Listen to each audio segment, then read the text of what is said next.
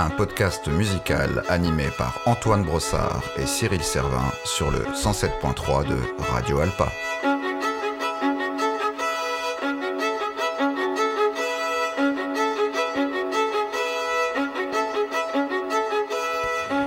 Épisode 2, New York, New York.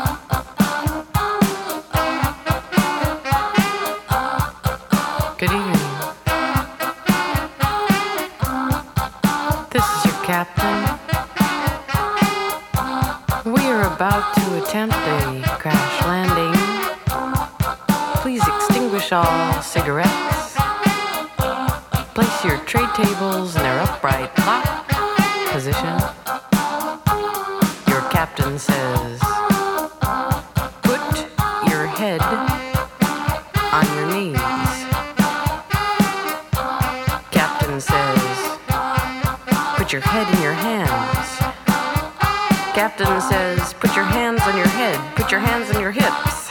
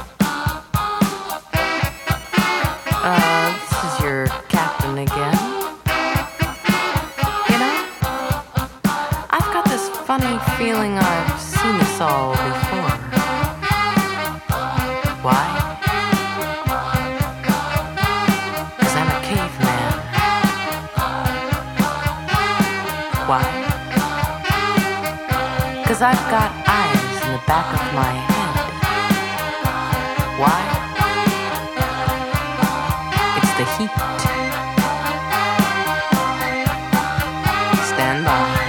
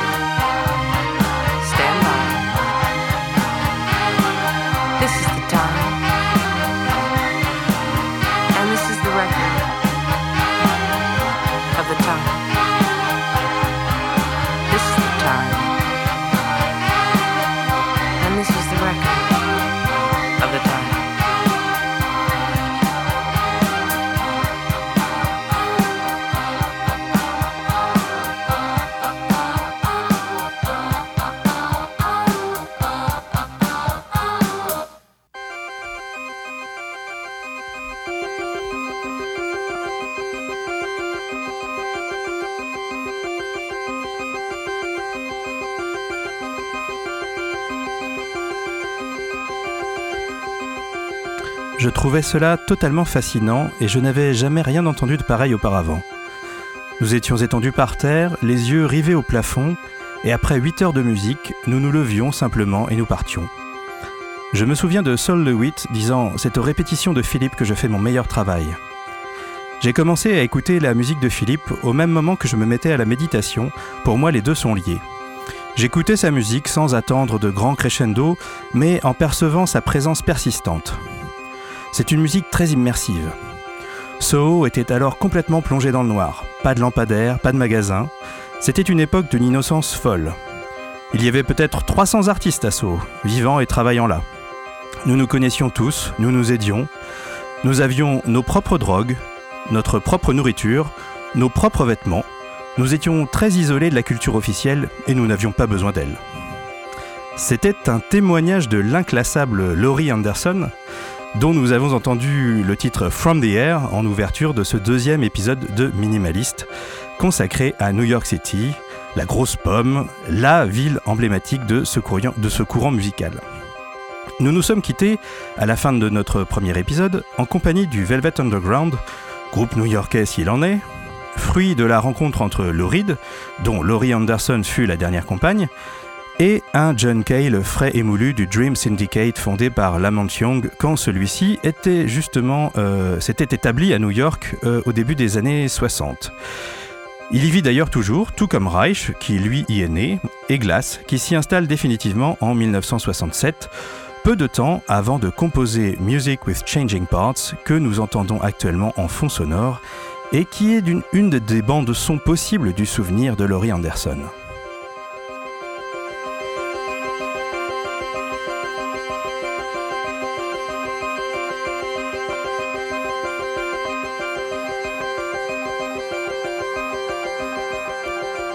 Cette œuvre, à l'instar de beaucoup de celles composées à l'époque par Glass et les autres, est jouée dans des lofts, en présence d'un public le plus souvent constitué d'autres artistes issus de l'underground new-yorkais. Bien que né en Californie, le minimalisme ne serait pas ce qu'il est aujourd'hui sans New York, qui a marqué de son sceau l'esthétique de ses plus célèbres représentants. La ville elle-même est répétitive dans sa structure, les rues se croisent à angle droit, leur bouillonnement, leur animation sont reflétés dans l'espèce d'urgence de ces lignes mélodiques jouées très rapidement et, dirait-on, presque à l'infini. Enfin, les voix des habitants, les inflexions des phrases glanées dans la rue, le bruit de la circulation, tout cela semble infuser la musique de nos chers Philippe, Steve et consorts. L'anglais Max Richter, compositeur dit post-minimaliste, ne s'y trompe pas. Je ne comprenais pas vraiment la musique de Reich et Glass, pas du tout en fait, avant de visiter New York. Vous savez, si vous vous promenez dans Manhattan et que vous levez la tête, vous apercevez ces rangées de fenêtres qui s'entremêlent, et là, ça devient clair. Oh, vous réalisez que cette musique parle de New York. Et oui, cette musique nous parle bien de New York. Et c'est pourquoi Cyril et moi, bonjour Cyril. Bonjour Antoine. C'est pourquoi nous vous proposons d'embarquer dans l'avion de Laurie, de prendre le taxi conduit par Philippe et de déambuler dans la ville qui ne dort jamais. Off we go.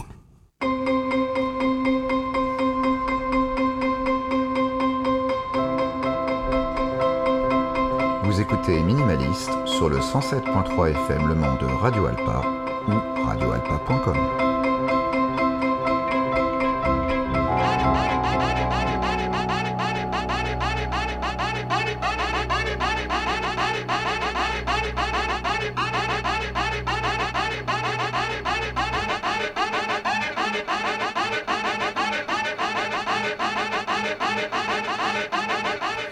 Oui, New York est l'épicentre de la musique minimaliste, ne serait-ce que grâce à Steve Reich, intimement lié à cette mégalopole et qui lui a consacré une composition tout entière, City Life. Je vais maintenant vous lire un extrait de notes écrites par la spécialiste Christine Schweitzer à propos de la jeunesse de cette œuvre. Cela va vous mettre dans l'ambiance. Bruit de chantier, Son métallique d'un batteur qui enfonce des pieux d'acier dans le sol. Coups de klaxon impatient des taxis pris dans un embouteillage. Hurlements des alarmes de voitures en stationnement qui semblent s'être déclenchées en même temps. Sirène de voitures de police débouchant en trombe. Sifflement d'une porte de métro qui se ferme. Cri d'un vendeur à la sauvette qui vende sa marchandise à des passants pressés. Check it out! Bardé de ses appareils d'enregistrement, le compositeur Steve Reich parcourut en 1993 les rues de New York pour y capter les bruits de la vie de la métropole. Travaux préparatoires à l'une de ses œuvres les plus personnelles, City Life, le portrait musical de la ville de son enfance et de son adolescence. Fin de la citation. City Life est donc une commande de l'ensemble modern du London Sinfonietta et de l'ensemble intercontemporain, au départ interprété par ces trois ensembles lors de trois premières successives en 95. L'œuvre repose sur l'idée d'utiliser les bruits de la ville de New York comme support rythmique de composition. On imagine aisément Reich s'extasier devant les trésors sonores qu'il a été laissé glaner le micro à la main, trésors qui ne sont pourtant que des bruits du quotidien pour lui qui est né et a grandi dans la ville. Parmi ces trésors, il y a des fragments de voix qui ont toutes leurs petites mélodies à elles. On en entend une en ce moment. Un des éléments naturels de la parole humaine, c'est l'intonation. Cette matière première, ce tissu de voix urbaine, Reich la transforme donc en musique. Les intonations dans ses voix, leurs schémas, leurs inflexions, leurs mouvements, les compositeurs les retranscrit en notes sur sa partition. Notes qu'il fait se superposer aux sons originaux, comme il avait déjà auparavant fait dans Different Trains ou The Cave. Contrairement à ses anciennes œuvres, les sons originaux ne sont pas ici diffusés par une bande magnétique, mais échantillonnés par des claviers. Cet usage du sampler, tout aussi moderne soit-il, rejoint de fait une vieille tradition, celle des klaxons de taxi imités par Gershwin dans An American in Paris, ou les sirènes utilisées par Edgar Varese. Mais Reich est aussi à l'écoute du temps présent avec cette technique de l'échantillonnage que l'on retrouve dans le rap ou la musique électronique. On a également ici euh, une phase qui commence, celle où le compositeur s'intéresse à ce qu'il appelle la construction rythmique. Cette construction rythmique, Reich l'avait étudiée depuis quelque temps déjà. C'est une porte qui lui avait permis de sortir de son obsession pour la pulsation régulière, tout en le faisant revenir sur sa fascination initiale pour la parole humaine. Euh, je vous renvoie vers le premier numéro de Minimaliste. On avait parlé de It's Gonna Rain ou Come Out. Bien des études et expérimentations l'ont amené à ce point, qui est donc à la fois un retour aux sources et une étape décisive, une nouvelle étape décisive. Il fallait bien un décor aussi iconique que celui de New York pour transcender ses études et expérimentations en une proposition évocatrice. Toujours minimale dans sa construction, mais au final grandiose, voire grandiloquente. Aussi grandiloquente que les gratte-ciel new-yorkais. On entend en ce moment le troisième des cinq mouvements de l'œuvre et on va bientôt revenir sur le tout premier, Check It Out. Mais je voudrais à nouveau citer Christine Schweitzer pour vous parler de la conclusion de l'œuvre. La musique poursuit sa course haletante jusqu'à ce qu'un accord au piano ramène soudain le calme. Battement de cœur, doux mouvement de vagues, cloche de bateau, cornes de brume. Mais ce répit est de courte durée. Les battements de cœur s'accélèrent progressivement en une agitation croissante qui mène au dernier mouvement dont les échantillons de paroles sont issus de bandes contenant des appels de pompiers enregistrés le jour de 1993 où une bombe explosa au World Trade Center. Couverte par les bruits de l'intervention des pompiers, l'œuvre disparaît, comme encore enveloppée dans les nuages de fumée de l'explosion, dans une atmosphère bien plus sombre que celle du début. Fin de citation. La ville, tout comme l'œuvre elle-même, s'efface donc dans un nuage noir, malheureusement prophétique. Reich reviendra plus tard sur le sujet du World Trade Center et sur l'attentat autrement plus célèbre qui le détruisit en 2001. Ce sera dans WTC 9-11. Mais en fait, il avait déjà dit l'essentiel là-dessus des années auparavant, en faisant référence au premier attentat de 1993. City Life mêle donc le passé de New York avec son présent, mais aussi son futur d'une certaine manière. C'est une œuvre somme dont nous allons maintenant écouter le premier mouvement, Check it out.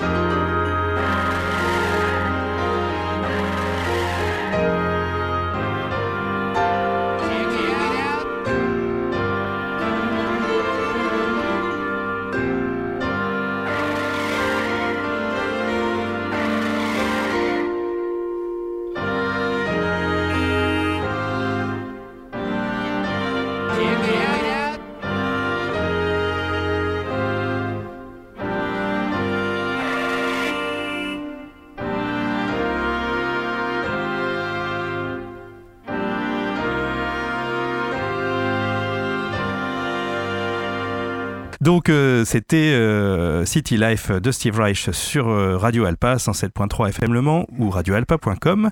Vous écoutez Minimaliste et donc comme tu l'as dit tout à l'heure Cyril, Steve Reich avait déjà évoqué le World Trade Center donc, à travers cette œuvre. Il a remis le couvert hein, en, 2009 à la demande du Chronos Quartet, mais on peut considérer qu'il avait, comme tu l'as dit d'ailleurs, déjà dit l'essentiel dans City Life, puisque WTC 911 n'est pas sa composition la plus marquante. Il faut bien reconnaître qu'il y a aussi des, quelques échecs hein, dans, sa discographie. et pour parler du World Trade Center, du coup Cyril, tu as choisi une autre œuvre. Oui, et cette œuvre, c'est The Disintegration Loops, un album de William Basinski publié en 2002. Euh, cet album est le premier d'une série suivi par les volumes 2, 3 et 4. Euh, et donc, c'est William Basinski, son compositeur, euh, est un peu une figure étrange, on va dire. Il grandit en Floride où il reçoit une formation clarinettiste classique. Pour l'instant, tout démarre bien. Puis, à la fin des années 1970, après des expériences dans des groupes de jazz, il poursuit des études de musique en se spécialisant dans la composition à l'Université du North Texas, à Denton, pardon. En 1978, inspiré par les minimalistes comme Reich, Eno ou John Cage, il commence à développer son propre vocabulaire musical en utilisant des boucles de bandes magnétiques et des plateformes de transfert de bobine à bobine. Ça devient un peu plus bizarre. Il développe un style méditatif et mélancolique en expérimentant avec ces courtes boucles mélodiques qui se répètent indéfiniment. En 1982, William Basinski réalise ainsi une série de boucles qu'il décrit par la suite comme de véritables paysages pastoraux américains. Pour l'instant, on est loin de New York. Il les oublie ensuite pendant près de 20 ans. À l'été 2001, Basinski, sur le point d'être expulsé de son appartement new-yorkais, redécouvre les bandes stockées dans une grande boîte et décide de retourner en studio pour les transférer sur support numérique et s'en servir de base pour un nouveau travail. Il place une première boucle sur son Revox, commence l'enregistrement, puis sort de la pièce pour se préparer un café. À son retour, il constate que la boucle a évolué. Les particules d'oxyde de fer de la bande se transforment progressivement en poussière et se déposent à l'intérieur de l'enregistreur, ne laissant derrière elle que la bande plastique. Il écoute la musique se décomposer tout au long d'une heure, puis charge la bande suivante qui subit la même évolution, la même dégradation. Il décide alors de concentrer son projet sur l'enregistrement de ces bandes qui se désagrègent progressivement sans rien y rajouter. Il a décrit ce processus comme la captation de la vie et de la mort de ce document sonore qui se désintègre peu à peu, mais dont la mémoire est néanmoins conservée sur un nouveau médium. Il termine son projet au matin du 11 septembre 2001. Il vit alors à Brooklyn, un peu plus d'un kilomètre, euh, un peu plus d'un kilomètre des tours du World Trade Center. Lorsque surviennent les attentats, il grimpe avec des amis sur le toit de son immeuble et est témoin de l'effondrement des tours.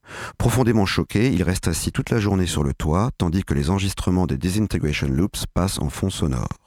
À la fin de la journée, Pazinski filme la dernière heure du jour en se concentrant sur la fumée provenant du site des tours, puis place la première piste comme bande-son. Des images de cette vidéo sont utilisées pour les pochettes des quatre albums qui résultent de ces enregistrements. Ce que je viens de vous citer ici, c'est simplement la fiche Wikipédia sur cette œuvre, mais comme pour l'enregistrement de cette dernière, il n'y a pas grand-chose à rajouter.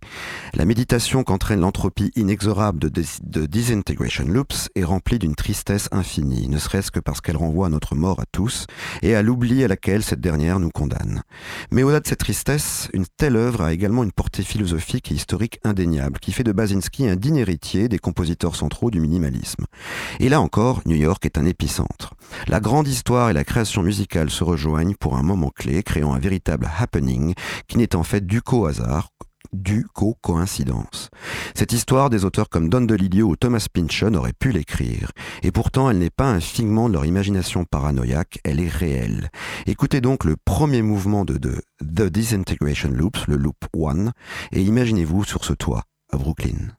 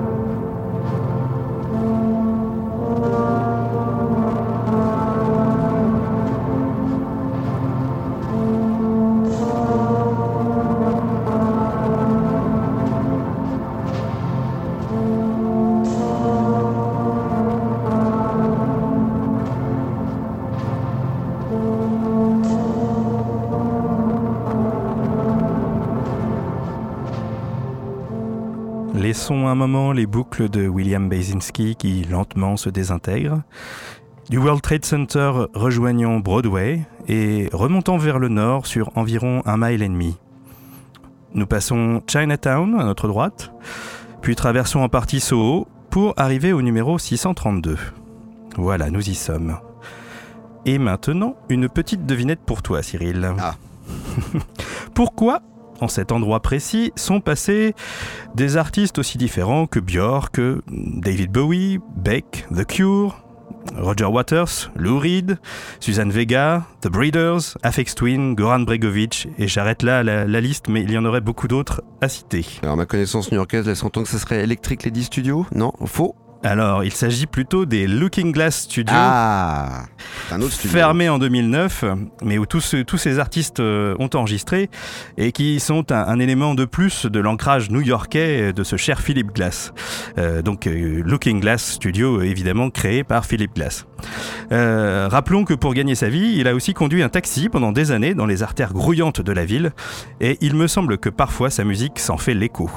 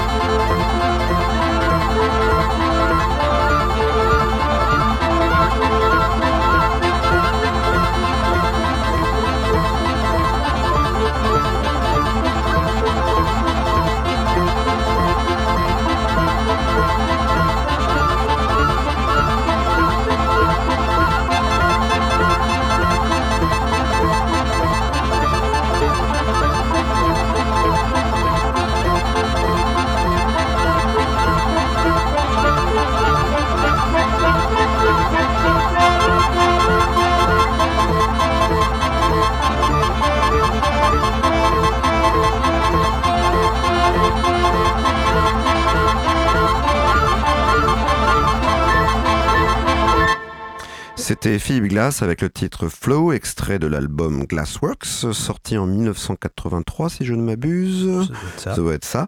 Euh, vous êtes bien sur 107.3 FM de Radio Alpa et vous écoutez Minimaliste. Euh, je voudrais maintenant revenir un petit peu sur William Basinski. On avait commencé à écouter le début de, Loop 1 de, The Disintegration Loops. Mais 1980, pardon. Oh, 80, merci d'avoir vérifié. Euh, pour Philippe Glass. Et donc, vérifions maintenant autre chose. Vérifions si les de William Basinski sont en bon état au bout de 40 minutes. Écoutons.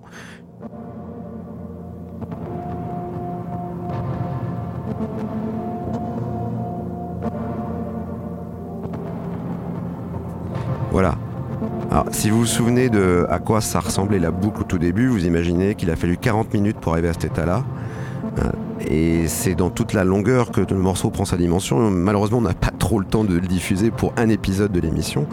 Mais euh, si ça vous intéresse, n'hésitez pas à vous renseigner sur cette œuvre phare du minimalisme. Qu'on peut écouter. Euh, facilement sur différentes plateformes. Alors ouais, YouTube par contre, je vous déconseille l'achat des copies physiques puisqu'elles sont hors de prix. Euh, l'album n'est pas réédité. Euh, peut-être que d'ailleurs beaucoup de fans euh, ou de, de, fans de, ou de, gens qui apprécient ce genre de musique sont en ce moment en train de râler sur Internet pour que les labels les ressortent. Voilà. Bah, vous écoutez toujours Minimaliste et nous, c'est l'épisode New York New York et comment parler de New York sans parler eh bien de Sonic Youth. Sonic Youth qui est né de la scène no de la ville et dont deux des membres, Thurston Moore et Lee Ranaldo, ont également participé au départ aux expérimentations bruitistes du compositeur Glenn Branca. C'était au début des années 1990. Alors Glenn Branca, c'était un personnage très intéressant aussi, qui composait des symphonies atonales pour ensemble de guitares électriques et dont l'approche était à la fois donc minimaliste et un peu maximaliste, un peu bruitiste. Des origines qui nous permettent de tisser un lien entre les noms que nous citons beaucoup dans cette émission et Sonic Youth, parce que minimaliste et maximaliste, Sonic Youth, il l'était aussi. Il suffit de consulter sa discographie qui s'étend du début des années 80 à la fin des années 2000. Euh, si New York est régulièrement comparé à un continent culturel, ce groupe légendaire de la ville en est un peu un lui-même, un continent, tant il a navigué entre les genres et les chapelles. No au départ, c'est-à-dire expérimental et provocateur. Il est ensuite post-punk, puis noise, puis post-hardcore, puis grunge, puis psychédélique, puis à nouveau expérimental ou post-punk, ou alors tout ça en même temps, et ce depuis le début. Avec leur armada de guitares accordée de manière totalement originale, ils sont le versant pop de la recherche stylistique et formelle effectuée par les grands noms que nous citons beaucoup en ce moment.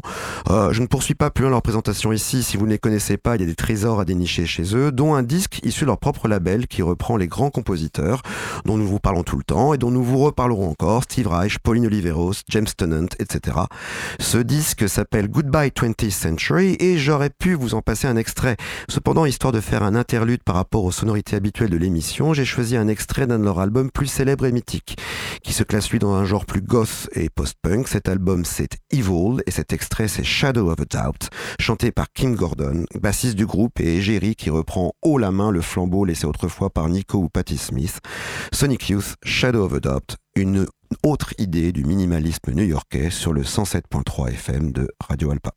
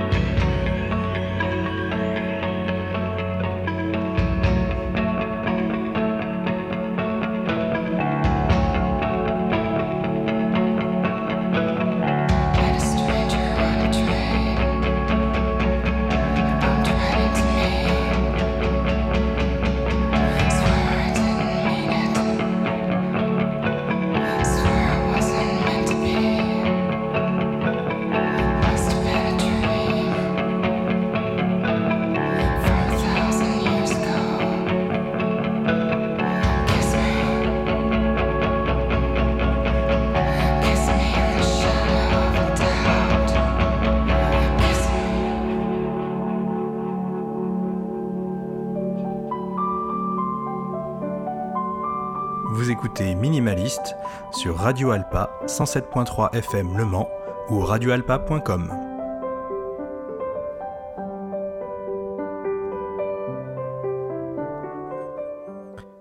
C'était le titre euh, Shadow of a Doubt par Sonic Youth sur Radio Alpa dans l'émission Minimaliste. Et avec Sonic Youth, nous entrevoyons un pan entier de musique qui ne rentre pas dans les cases, à la croisée des chemins entre musiques savantes et populaires, et dont New York apparaît plus que toute autre ville comme le Creuset.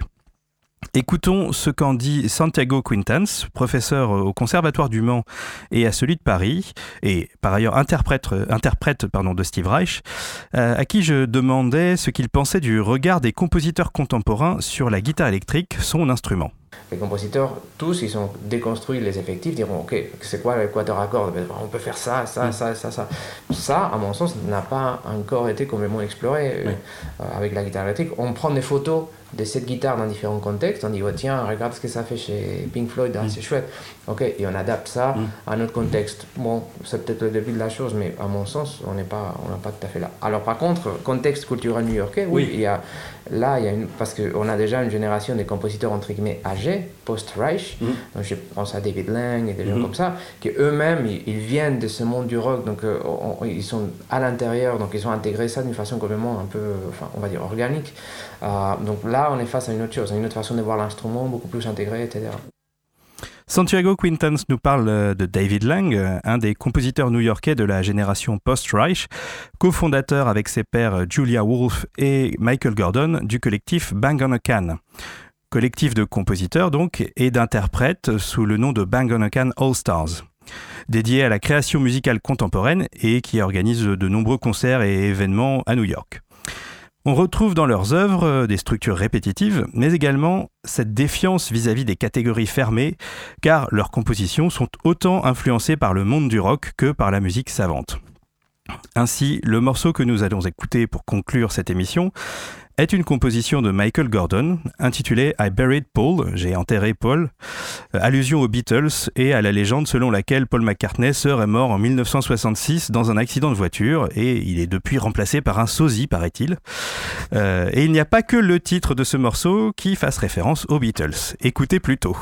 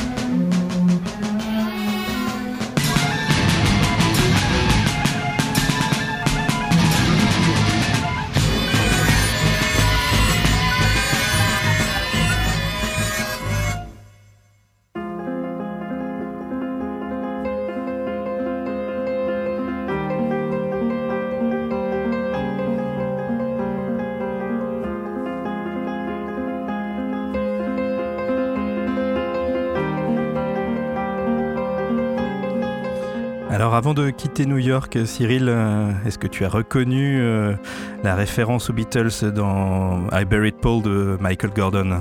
Au début, j'avais première seconde, j'ai eu un peu de mal, mais très rapidement, avant que la rythmique arrive, euh, oui, c'était le final de Strawberry Fields Forever. Exactement, qui est déjà une boucle. qui est déjà une boucle. Mais là, là, j'avoue que la fin, on n'est plus trop dans les Beatles, on est carrément dans la scène no wave des années 80 au niveau des sonorités. Et eh c'est ce qui nous permet de conclure en beauté cet épisode sur New York.